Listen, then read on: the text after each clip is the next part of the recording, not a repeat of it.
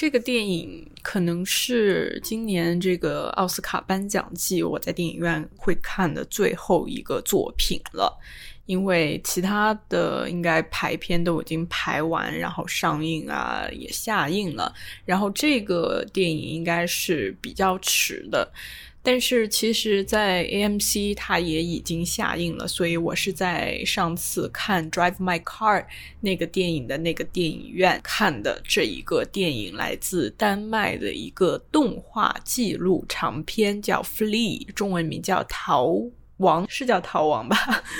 我不太确定，逃离还是逃亡，应该是逃亡。如果我没有记错的话，刚才说到是一个动画纪录长片，这个还挺特别的，因为基本上要么你是一个 animation，要么你是一个 documentary，但是这个它把这两种 genre 给结合在一起，变成一个 animation documentary，就还挺不一样的。也是我，我应该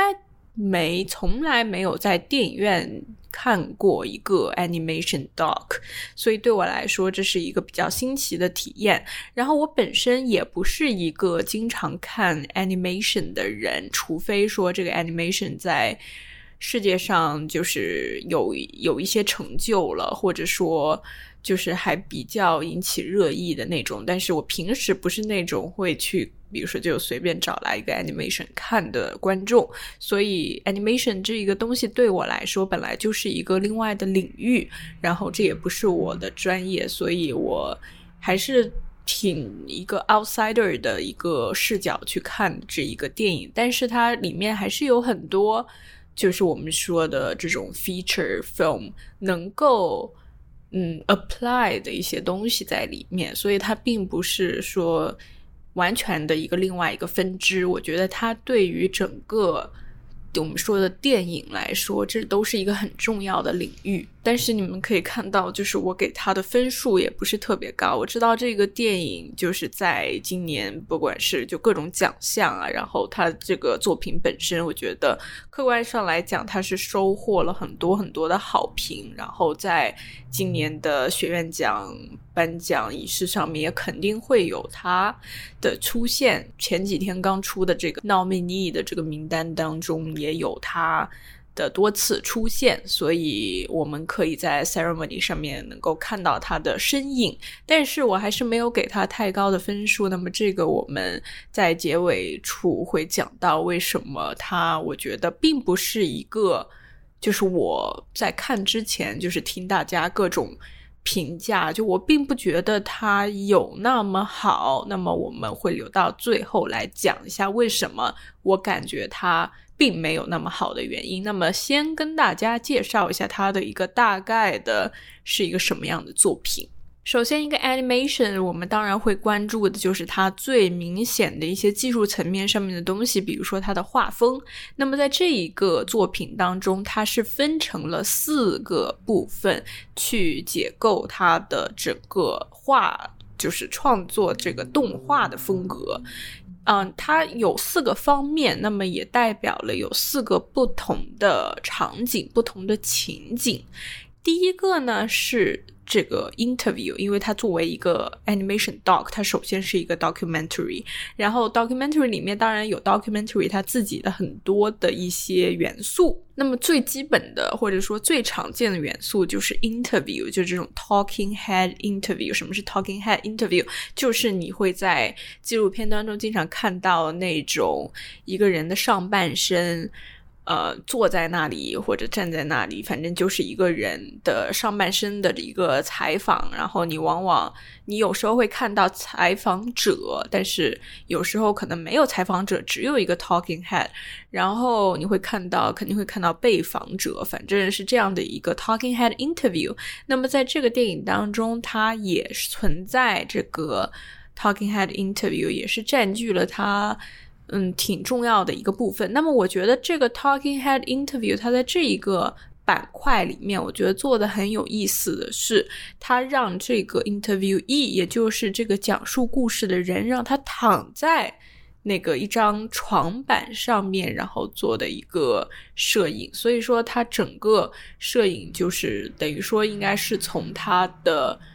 他躺在那里嘛，所以是一个这种俯视的，直接看到他这样一张脸的一个状态。为什么要让他躺在那里呢？就是你可以在这个板块当中，你看到这一个受访者大部分情况下，他都是一个闭着眼睛的状态，就是他在回忆，他在回想他的这一段经历，所以可能让他躺在那里。然后回想这些东西可能会更加的有效。反正这所有的你在一个 documentary 当中，你可以想象到的采访的画面，都通过。它的这个动画的形式来表达，所以虽然它是一个 interview，但是它是一个动画版本的 interview，我觉得还挺有意思的。然后还有一个有意思的点是，刚才讲到它是躺在那里的嘛，然后它的这个床垫或者说床单是一个。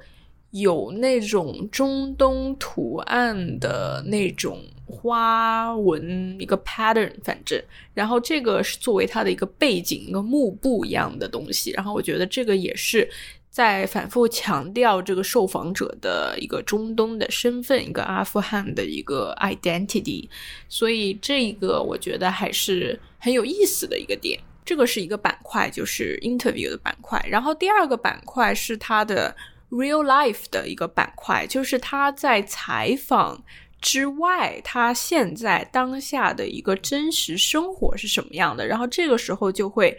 介绍她的男朋友，就是这个受访者是一个男人，然后他有个男朋友，所以他们是一个 gay couple。然后她的男朋友叫 Casper，他们现在就处于那种情感非常稳定，然后要打算买一个新房子，然后这样。组建一个正式的一个家庭的这种感觉，所以这个是他的 real life。那么如何跟 interview 这一块联系在一起？就是他在 interview 的时候，他会跟这个采访者讲述一些他可能没有办法跟他男朋友 Casper 讲的东西，就是他可能还是有一些对自己的成长背景的一些顾虑，包括要跟 Casper 走到人生下一个阶段的一些顾虑跟。一些还是有一些紧张在里面，有一些好像没有准备好这种情绪在里面，所以她会在 interview 的时候跟这个采访者讲。那么在 real life 里面，她就要去跟她男朋友或者跟她自己去 deal with 她的这些情绪。然后在 real life 当中，在她的真实生活当中，她是怎么去和她男朋友相处，然后怎么去。在讲述整个自己成长背景的过程当中，慢慢的去接纳自己、接受自己的这一段背景，然后去拥抱新的生活，去走进人生的下一个阶段。所以这个地方也是非常。巧的，很无缝衔接的，巧妙的联联合在了一起。然后第三个板块就是它影片的大部分内容，也就是一个 flashback，就是在 interview 的时候，这个被访者他回忆，他主要讲述的内容就是他童年时候怎么从阿富汗，然后当时就是发生了内战，阿富汗的内战，然后在各种这个战争。年代啊，这个时局非常的动荡，然后他的父亲就被当时的执政的这个军队给。抓走了，然后就再也没有出现在他的生活里。然后他当时是一个就是小孩子，一个 teenager。然后他有一个哥哥，然后他哥哥为了逃兵役嘛，因为那个时候在抓各种已经成年的年轻男性去当兵，然后他哥哥就逃兵役呀，然后就带着他们一家，就包括他，他哥哥。他两个姐姐和他的妈妈就这么一个大家庭，五个人逃离了这个阿富汗，他们当时生活的地方，然后逃到了莫斯科，俄罗斯去。所以就是大概是这样的一段经历，但这段经历并没有那么的顺畅，它里面有非常非常多的曲折，有非常非常多的困难，然后他。也是在这个过程当中经历了非常多难以想象的一些经历，一些痛苦苦难的经历，所以他去回忆这一段 flashback，然后这又是另外的一种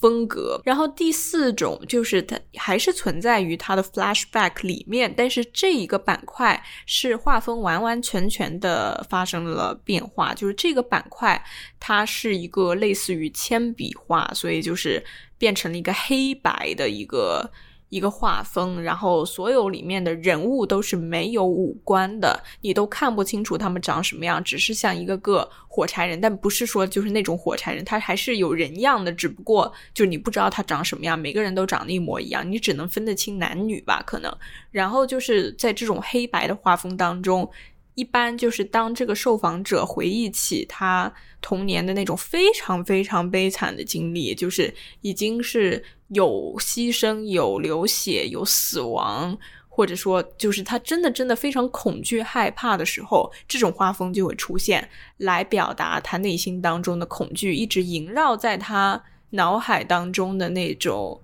一直挥洒不去的那种。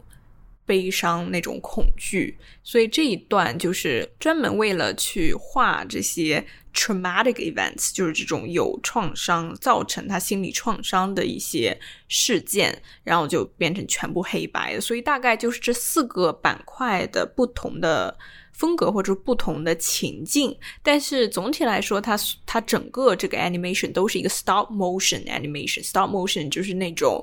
嗯，怎么表达？就是它是一帧一帧一帧的，就它不是一个连贯的一个画风，它是像在翻那个 flip book 一样，就是一页一页一页，它会有不同的动作，然后把它连连接在一起。所以你在看的时候，你还是会能看到那种停顿、停顿、停顿，一帧一帧，你能很明显的看出它是。不同的一张一张的画面，所以这个是它的整个 style 是一个 stop motion animation。然后我在这个 animation 里面看到的一个它的一个很大的特点，就是它虽然在讲一个非常痛苦的一个人的童年经历，他比如说过了二三十年后，他还是没有办法去面对。当时经历的事情，他还是很难去跟别人讲述这件事情。包括他答应去做这样的一个 interview，来第一次诚实的去面对、去讲述他当年的经历，他都是就是整个人还是处于一种。像在创伤当中的那个感觉，当他回忆的时候，他非常的痛苦，他需要停顿，他需要去整理自己的情绪，因为他经历了太多让我们很难想象的一些东西。他一个小小年纪的男孩子，然后他他又他又很早的就发现自己是一个 gay，然后他对于这个。Being a gay, being homosexual，这个整个 homosexuality 在阿富汗当时，他没有这个词语，根本就就是他根本不知道该怎么去形容，他只能他只知道就是自己对男人对。呃，比自己年长一点的男人，或者说对当时可能在阿富汗就比较有名的一些帅气的一些男名人的那种幻想，有一些性幻想，或者有一些喜欢，就他只知道自己的这些情感，但他不知道该怎么去向别人去坦白，或者说去。去去形容、去解释自己的这种好像和别人不太一样的地方，所以说他又是一个等于说阿富汗的难民，然后他又要就是解决自己的这个自身的一个情况，所以他还是非常的，就是两边都。就是非常的复杂，整个情况就不是特别的好。然后就是整一个这个 animation，它肯定讲的就是他怎么从阿富汗，然后跟他一家人，然后怎么逃到莫斯科，然后又怎么从莫斯科逃到丹麦哥本哈根，就整个这个。过程，然后都非常的曲折，非常的艰难。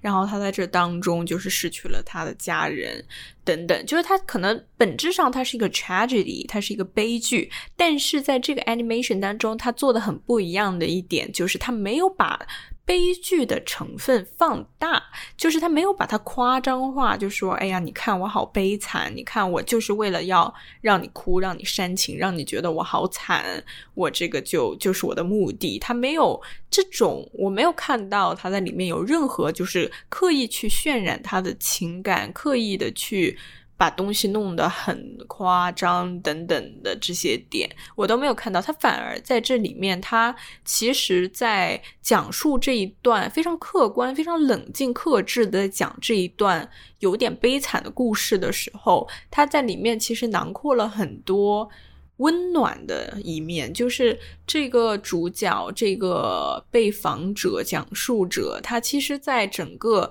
逃亡的过程当中。都遇到了很多，其实让人心里觉得很暖的一些故事、一些人。然后他在这里面，其实你说他惨，他确实很惨，但是他没有那么惨。所以我觉得这个点把握的很好，就我觉得他这个平衡掌握的很好。他一方面你能够完全的能够去体会，就是去试图去理解他经历的那些。非常痛苦的事件，但是一方面你又会觉得，你又会替他觉得庆幸，或者说你又会去感到很温暖，因为你觉得他比很多人又幸运了很多，所以他处于这种中间值，或者说在这个电影当中，你能够感受到他发现幸福的能力，就是这种这种情绪，这种发现幸福的能力，其实是能够让人觉得很温暖的，因为你觉得好像。嗯，如果说整个基调，整个故事的基调是那种很可怕的、很嗯让人很难捉摸的，就是你不知道未来会发生什么，就是前路漫漫，然后遥遥无期的那种。不安感，那种无家可归的，然后四散漂泊的那种飘零感，但是在这里面你又能感受到很多的温暖，所以它在一个黑色的基调的表面，它又浮着很多七彩的泡泡，它又有很多缤纷的颜色，所以你会觉得其实还能够。感染到你，给你很多温暖和鼓励的东西。比如说，这里面我注意到，嗯，我觉得挺温暖的，就是他他有他的哥哥，他其实是两个哥哥，但刚才说就是他们是五个人嘛，因为。他有个大哥哥，有个大哥，他其实老早就好像是逃到了瑞典 （Sweden），我记得是因为他当时也是为了逃兵役，所以他先过去了。他们家这个年龄差应该还挺大的，因为他这个 animation 当中，他母亲的形象已经就是白发苍苍了，但是他自己还是个 teenager，所以。就是他兄弟姐妹之间应该差的年龄还挺大，反正他有个大哥先走了，先到了 Sweden，所以如果没有这个大哥的话，就是他们也不可能有这样的一个较为顺利的一个逃亡计划吧。所以反正他大哥已经在呃 Moscow 在那边等他们了，然后他有个。二哥等于说，二哥跟他是比较亲的嘛，因为他们年龄可能没有相差那么多，然后他们从小就是一起长大这样子。然后有两个姐姐，一个母亲，然后他们整个家庭，我觉得关系都非常的好。首先就是有那种家庭的氛围感。他们在莫斯科的那几年，就是大家，就是他们因为是 illegal 的 refugee 嘛，就是他们没有俄罗斯的身份，所以他们其实是非法的。就是拘留在的，呃，那个莫斯科，但是莫斯科的这个警方就有时候就会向他们要钱，如果他们给钱了啊，那我睁一只闭一只眼，我不去搞你，你可以就在这么躲着。但是如果要让我碰到你了，你要么给钱，要么就被我给抓走。所以就是是一个非常非常艰难的一个处境。然后他们本身钱也不多，他们。其实根本没钱，他们主要是靠大哥救济。然后大哥他之前是在 Sweden，应该是做一个 cleaning 的工作，可能是给哪个地方打扫卫生这样子。所以你知道他的这个薪水也非常的微薄。反正就他把能给的钱都给了，就是自己的家人。所以这个本身就是一个很温暖，就大家还是很团结的。就是他们并没有在这个困难的时候。离开、放弃对方，而是就 stick together。然后他们很多时候就一家人在躲在他们莫斯科的这个公寓里面看一些 Mexican 的 soap opera，就反正就是大家就是都 stick together，然后就反正还非常互爱的、很有爱的这样的一个家庭氛围。然后另外就是他他在。他他之后，他一个人就是逃到了哥本哈根，然后在逃亡的路上，他遇到了一个男性的朋友，比他大一点吧，但不会大很多。然后他们是一起被那个人贩子，也不是人贩子，这个怎么说？就 human trafficker，但是算是一个 smuggler，就是帮助这些人偷渡的那些人，然后就。就他们等于说一起偷渡过去，就他们两个人。然后他在这个路上就和这个人，就是也是相当于成为了朋友一样。但是后来他们就失去了联系，因为他们并没有去同一个地方。但是在这路上，就是他们两个就是还就是成了挺好的朋友。虽然可能这个主角其实是有点喜欢他，但反正就是那个朋友就把自己的一个金项链。送给了这个主角当做礼物，反正就这一段就也还挺挺温暖的吧，就一种 boys bond 的一种 friendship，就或者说是他这种青春期懵懂的这种感情也好，反正那一段就让人看的觉得非常的温暖，就包括他后来就是。找的这一个 boyfriend，他现在 real life 里面的男朋友 Casper，就是他们之间的关系也都是，就是都是互相理解的一个关系，并没有因为你小时候经历这些东西而怎么怎么样。然后就反正总体来说都是有很多温暖的温暖的成分在里面。这个是我觉得这一个作品里面我最喜欢的一个点。讲几个印象深刻的戏吧，就是这个作品里面还是有挺多让人印象深刻，然后能够戳中你、打动你的一些戏的。第一个就是在他第一次和他的妈妈和哥哥他们三个人要从呃 Moscow，他们要去要要要 cross the border 去偷渡。就第一次，但这一次没有成功。为什么没有成功？等一下就会讲到。为什么只有他们三个？他两个姐姐呢？其实在这之前已经被他大哥安排，已经先去了瑞典，因为当时他大哥手里的钱就只能付得起两个女孩子的这个费用，就还不能把全家人都送到那边去，所以两个姐姐是已经都去了。所以这个时候，他们三个人，二哥。然后主角和他的妈妈，他们三个人这一波要准备偷渡。然后在整个偷渡的过程当中，因为是在晚上嘛，他们必须悄悄摸摸的这个 cross the border。但是他们不是只有他们三个哦，他是有一大批难民都要同时 cross the border。你们应该知道，就是很多这种 cross the border，他们都是要大家一起行动，因为有很多人都要都都都付了这个钱，然后都要去。都都要去偷渡，然后就所以就是有大批的人，然后这大批的人呢又在这个晚上行走，然后这里面男女老少都有，然后有一些行动不便的呀就被落在后面，然后需要人抬啊，然后一些小孩啊怎么怎么乱七八糟的一堆事情，反正就里面有很多紧张感，就这个时候这里这一段的整个音乐都处理的非常非常好，就把那种紧张感就是 bring out 就是。就是非常非常的能够感染到观众，就这一段真的处理的非常的紧张。你看这一段的时候，虽然你知道它是一个 animation，你知道它是个 documentary，你知道这个主角没有死或者怎么样，但是这一段你能够看到，就是你能够跟着他一起紧张，然后这样一大批人，然后他们都。嗯，反正就是就都挺苦的，就那一段看的人是挺揪心、挺难受的。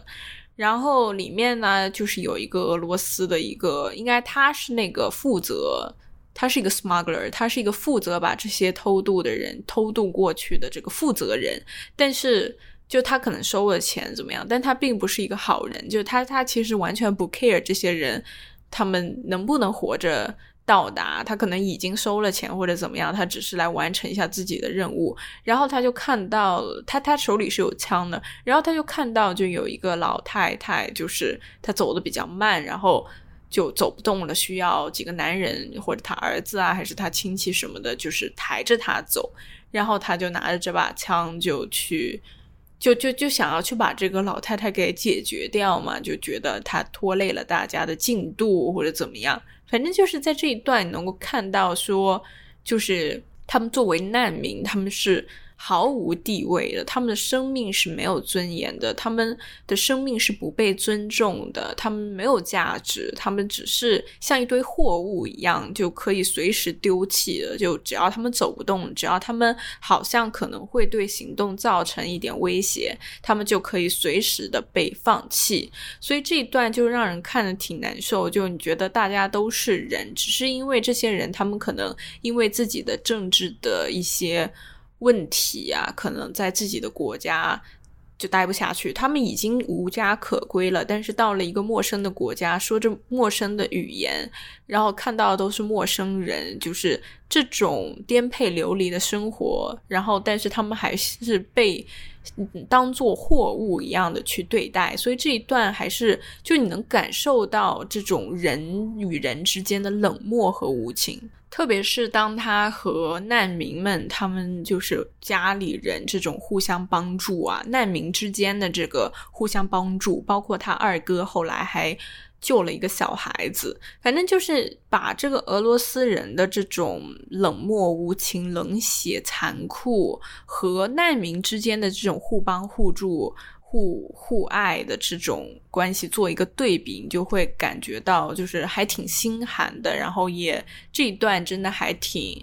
挺挺戳心的。紧接着这一个戏的第二场戏，就是他们被送上了一个货船，就是一个比较小的一个货船，然后大家都拥在拥挤在一个货物箱里面。然后这个货物箱就是有那个水进来了，因为当时可能海海浪比较大，然后不知道怎么的，这个他们挤挤在那里的一个货物箱就进水了，他们就想办法就是。打出了这个货物箱，来到了船船板上面，就是跑出去了，但是还在船上。这个时候，他们就要寻求帮助嘛。然后他们就看到了一个很大很大的一个游轮，就这个游轮画的就是比他们的小船要大很多、高很多那种。然后他们就是几十个这个难民在这个船上面，就是向这个游轮上面的。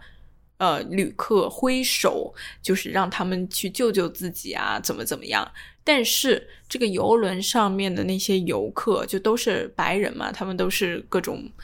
反正就是白人，然后金发碧眼那种，然后他们就各种拿着那个照相机在那里拍这些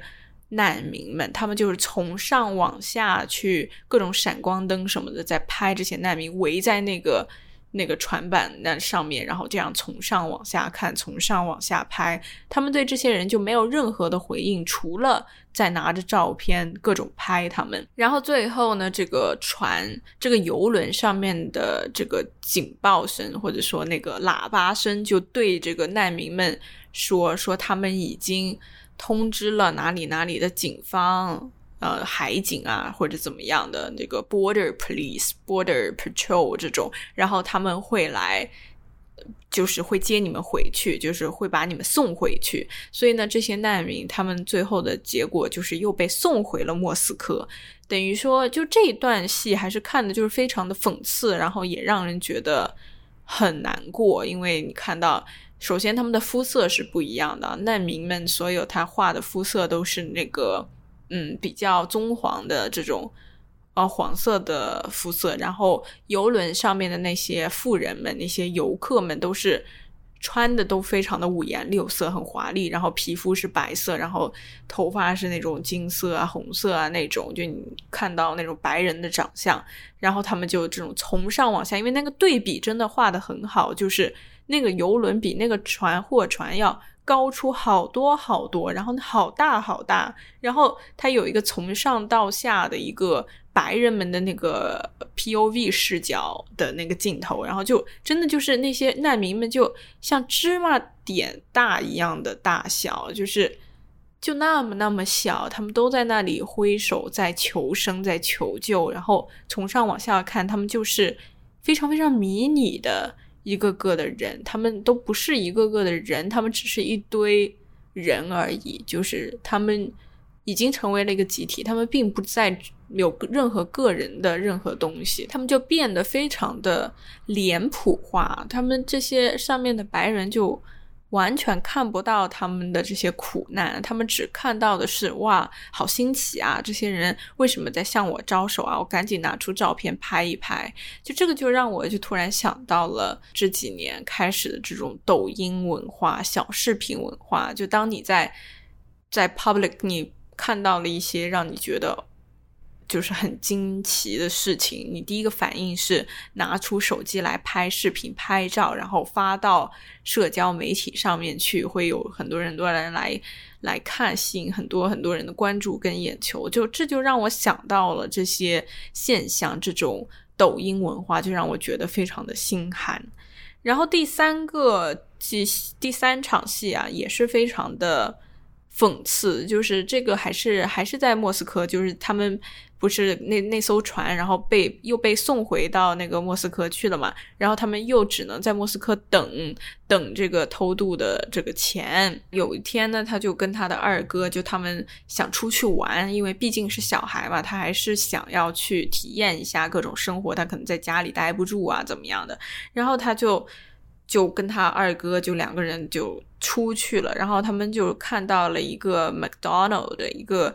麦当劳，一个莫斯科的一个麦当劳开业了，然后这是他们那天的一个 opening ceremony 吧，然后他就各种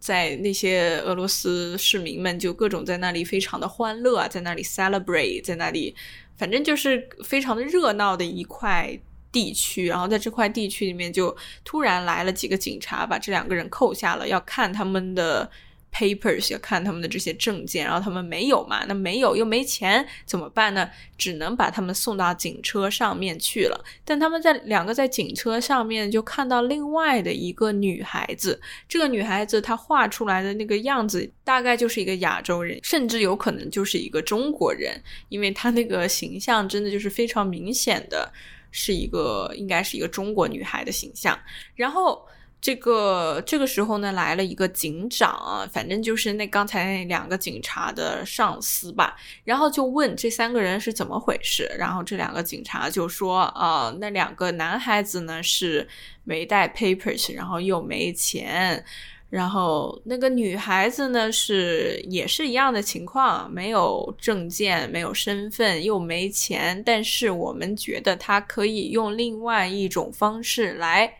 付这个钱，那么什么意思呢？当然就是啊，要强奸他。那这个时候呢，这个警长呢就让这个主角跟他二哥两个人下车就可以走了。然后他警长就上了这一台警车，然后外面他的这些小弟们就把这个警车的门给关上了。他就最后看了一眼这个。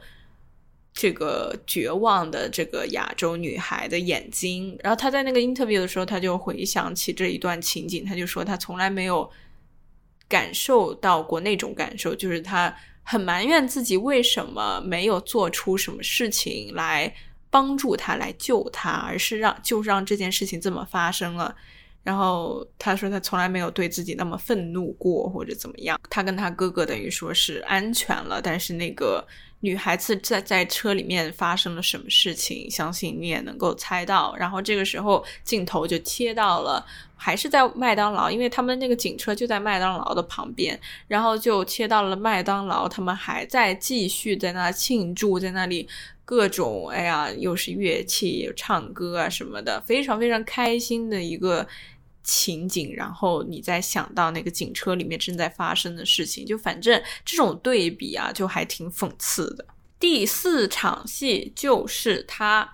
他一个人要被送到哥本哈根了，他二哥给他弄了钱，然后只能把他一个人送过去。这这个时候，所以他只能先去，他二哥跟他妈妈就还先留在了那里。就他等于说这一段，就是他跟他二哥跟他母亲。挥泪告别的这一段，但他其实没有那么的煽情这一段，他其实可以弄得很煽情，但是他反而没有，他还是很克制自己的情绪在刻画这一场戏，但是你能够感受到那种很孤单、很不安，就是又要又要离开家、离开自己的亲人，一个人前往一个陌生的地方。的那种感受，我觉得这一段还是刻画的很好。他没有一个正式的一个告别的场景，他只是主角上了一辆面包车吧，然后他通过面包车的那个车尾的那个窗户看到，在公寓楼上向他招手的他二哥跟他母亲，就是一个呃一个仰视的一个视角，一个 P O V 的视角，然后他二哥跟他母亲就是很小很小的两个。点就他们并没有正脸，没有任何脸部的表情。这个这个画面就是主角他回忆起的他跟他二哥跟他母亲最后一次见面那种场景，就是还让人很难忘，然后也让人很难过。就是他根本看不清楚他的家人们，但是他们他能看到他们在跟自己挥手，就是那种就是很渺小的那种感觉。就为什么自己这么小要？要过这样的很漂泊无定的生活，就你想到这个，就我觉得还是非常难过的。帮他们偷渡的人，就是告诉他和另外跟他一起偷渡的那个男孩子，就说你们到了你们的地点之后，你就是要跟那个 border 他们那些人说。你的家人们都死了，就是你已经无家可归了，你已经没有任何在在世的亲人了，所以你只能作为一个难民，然后你必须得寻求他们的政治庇护，等于说，因为他们没有办法再把你送回给你的亲人们，因为你就你就谎称你没有亲人就可以了，所以他当时到了丹麦，到了哥本哈根之后，就就和那个。Border Patrol 就说说了，就按照这个偷渡者告诉他的这个台本，就是说了这个他自己编出来的这一段 backstory。他在说这一段。编好的台本，自己记的这些台词的时候，他竟然哭了。就是他说：“我竟然在说一些不是真实的事情的时候，我竟然哭了。”就他觉得还挺不可置信，挺觉得挺奇怪的。但是他就是说着说着就哭了，因为他后来就觉得说。就是他没有办法去把真相再告诉任何人了，因为他觉得这个已经成为了事实，我已经被定义成的就是这样的一个没有家庭的人了。所以不管我的家人他们现在都还活在，就好好的活在瑞典，但是我还是没有办法去经常的去看他们，因为这。就是我没有一个 backstory 来支撑我的这个生活，他已经不知道自己是谁了，等于说他的身份已经完全混乱了。当他跟很多人说出自己的这一段故事的时候，他自己都被自己给打动了，被就是相信了自己说的东西。所以就这种感觉很难用语言描述，但是我觉得那一段就是能够打动到我，我被感动到了，然后我完全理解他说的什么，就是那种。你需要去相信自己说的谎言，然后你慢慢的也变成了你谎言中的那个人的那种感觉，就非常的无奈。然后还有最后一场戏，这一场戏就是他第一次和他的大哥出柜，以及跟他的两个姐姐出柜的时候，他大哥跟他两个姐姐，我记得当时是。来看他，来哥本哈根看他，还是他去瑞典找？我记得是他们来哥本哈根看他吧，好像是。当时他已经比较大了吧，然后他大哥就觉得很奇怪，为什么你还不找女朋友？然后他跟他两个姐姐就一起在催他找女朋友啊，怎么是是丹麦的这个女孩子是不好不好看还是怎么样的？然后反正这个主角就被催的，就是很无奈、很无语啊，然后也很。不知所措，所以他就干脆就跟他们出柜了，就说我跟女孩子之间，就是我对他们是没有这种感觉的。然后他的大哥就把他带带走了，带带出了这个家里，带到外面去了。然后他他就跟着他大哥走着走着，在这个街街道上走着走着走着，突然走到了一家这种。红灯区，你会觉得说这个大概就是一个类似于那种，反正就是里面大概就是有女孩子，就你可以配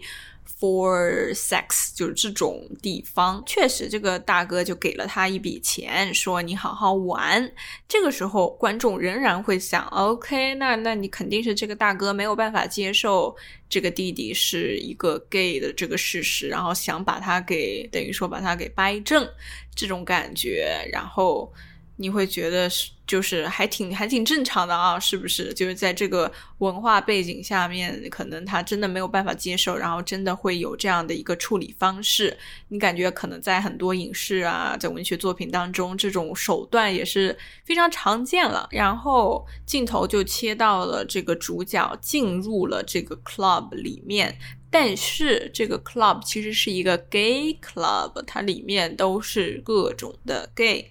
或者 queer people，然后呢，他就又切到了刚才他跟他大哥在这个 club 门前，然后哥哥塞了他一笔钱，然后哥哥跟他说说 we always knew it's okay have fun，就让他在里面 have fun，然后我们其实一直都知道，然后他们两个就有一个拥抱，反正就是这一段看的人还挺暖的，就是你一开他其实给了你一个很 surprising twist。就是你一开始会觉得说他哥哥没有办法接受，因为从他哥哥把他带出家里带到外面去，整一段他哥哥都非常沉默，然后都很严肃的感觉，你会觉得啊，他哥哥肯定没有办法接受，然后肯定是想做点什么，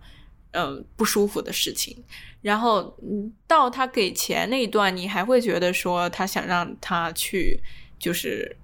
和就是去睡一个女人，然后可能他就会突然开窍或者怎么样。但是你没有想到的是，这其实是一个 gay club。然后他哥哥竟然一直都知道，而且非常支持他，也接受他的这一个身份。所以，直到你看到里面是一个 gay club 的时候，你都会一直你的心都是在悬在那里，你都会觉得说：“哎呀，完了，这个哥哥没办法接受，怎么办？以后肯定。”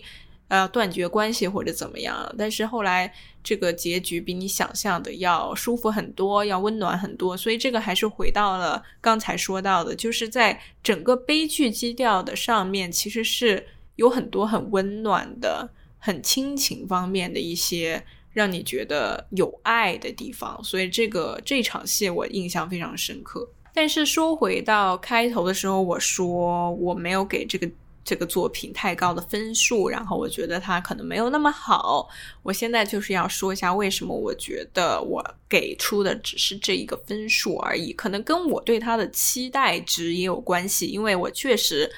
期待这个电影真像大家都说的那么的精彩，但是看的时候可能会有一点失望，因为可能我抱有太多的期待在里面。首先，我觉得这个作品的叙事远远的盖过了人物，就是在这里面，它虽然是这个主角在讲述故事，但是他的讲述完全的盖住了这个人物是一个什么样的人物。你在这个作品当中，你没有去理解，没有给你任何机会去走进这个人物。去了解他，去认识他更多关于他这个人本身有哪些特质，有哪些特点，他有哪些性格，就是一直他作为一个讲述者，他只是在把你带到了这个事件、这个事、这个环境、这个背景里面去，但是没有让你。机会去认识到他这个人，所以这就会导致这个人物不饱满、不立体，他非常的单薄，非常的平面化。他只是作为一个讲述者，那么这个又会导致他整个叙事都变成了一个像流水账一样的东西。为什么很多好的电影作品，你不会觉得它像是在？讲流水账，虽然说它还是一个接一个的不断的 conflict，不断的这个事件在发生，但你不会觉得它那么的流水账，就是因为在那些作品里面，它的人物是非常的饱满的，它可能是人物去带领了这个事件发展，就是你知道这个人物他下一步要去做什么，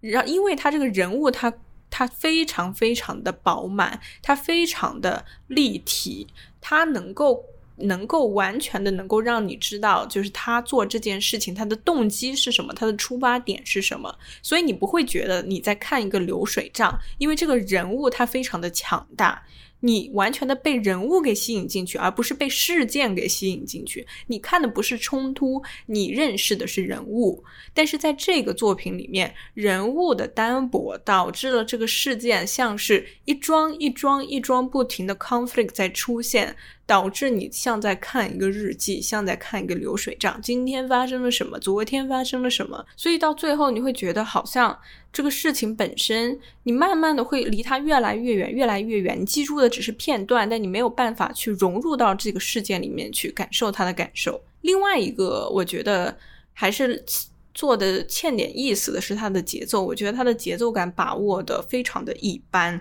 就是还是像刚才说的，它的事件、它的冲突一直在发生，一直不断的在发生。它跟因为整个这个逃难的逃亡的过程当中，它有太多太多的 conflict，然后它一桩一桩的在讲，它并没有给你一个很。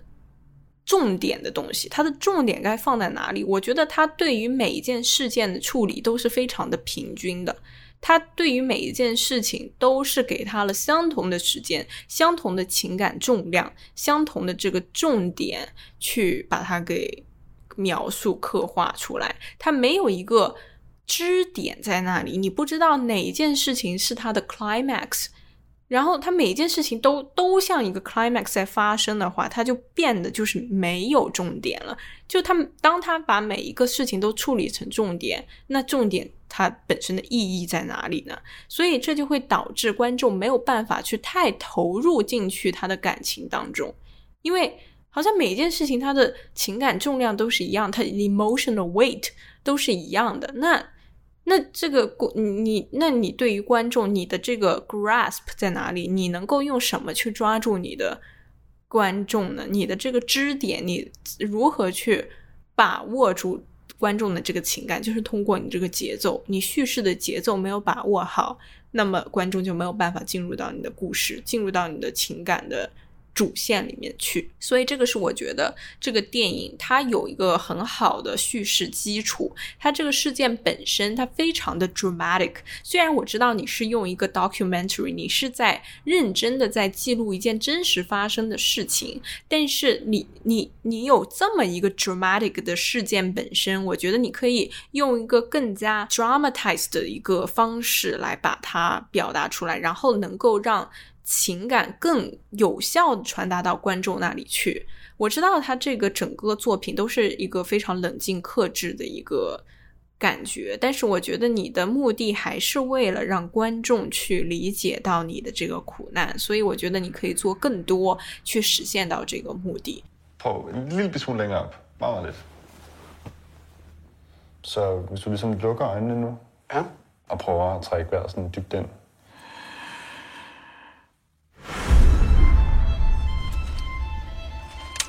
Hvad betyder ordet hjem for dig? Hjem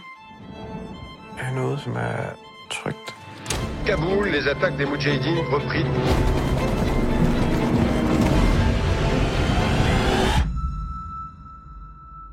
Har du nogensinde fortalt din livshistorie før? Nej. Vi skal ud. Det er nu.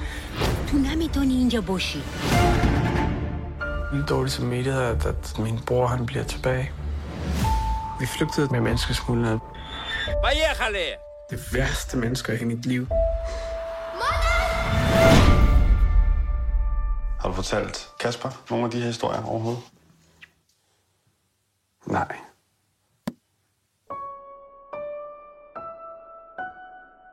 Det tager tid at stole på folk.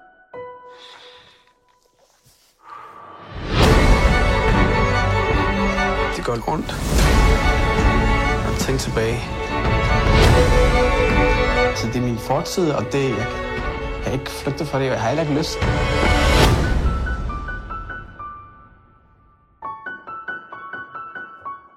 Jeg kan mærke, at der skal ske noget.